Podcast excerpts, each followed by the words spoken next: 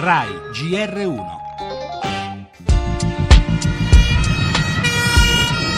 svolta è arrivata con la diffusione delle immagini delle telecamere di videosorveglianza. Quando hanno visto le loro immagini sui giornali e in televisione hanno capito di essere alle strette. Il momento topico è stato quando hanno chiesto di parlare dicendo siamo quelli del giornale, ci cercano. Avevano individuato nella città di Rimini un luogo dove poter fare eh, la qualsiasi, sentendosi impuniti, sentendosi grandi, sentendosi forti, sentendosi fuori dalle regole.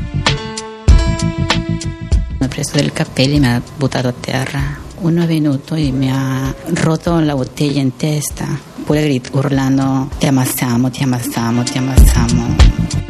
se li sono ritrovati in spiaggia. Prima hanno aggredito il ragazzo e dopodiché si sono avventati sulla ragazza con una certa violenza.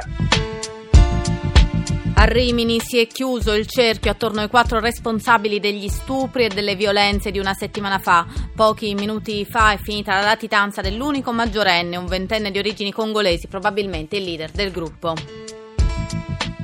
Le altre notizie, poco fa due forti scosse di terremoto in Corea del Nord si teme siano la conseguenza del sesto test nucleare di Pyongyang. Gentiloni a Cernobbio manda un segnale di ottimismo, l'Italia è fuori dalla crisi più dura, dice, anche se non nasconde che il cammino è ancora lungo, molti ritardi su donne, giovani e mezzogiorno. Ancora, Marchionne smentisce l'esistenza di offerte cinesi per l'acquisto di Fiat Chrysler. Torneremo anche sul maltempo, nubifragi in molte regioni, oggi allerta in Romagna e nelle Marche. Per il cinema, le ultime dal Festival di Venezia, oggi in gara è il primo dei quattro film italiani selezionati, quello di Paolo Virzì. Sport, il disastro degli italiani alle qualificazioni mondiali e la Formula 1.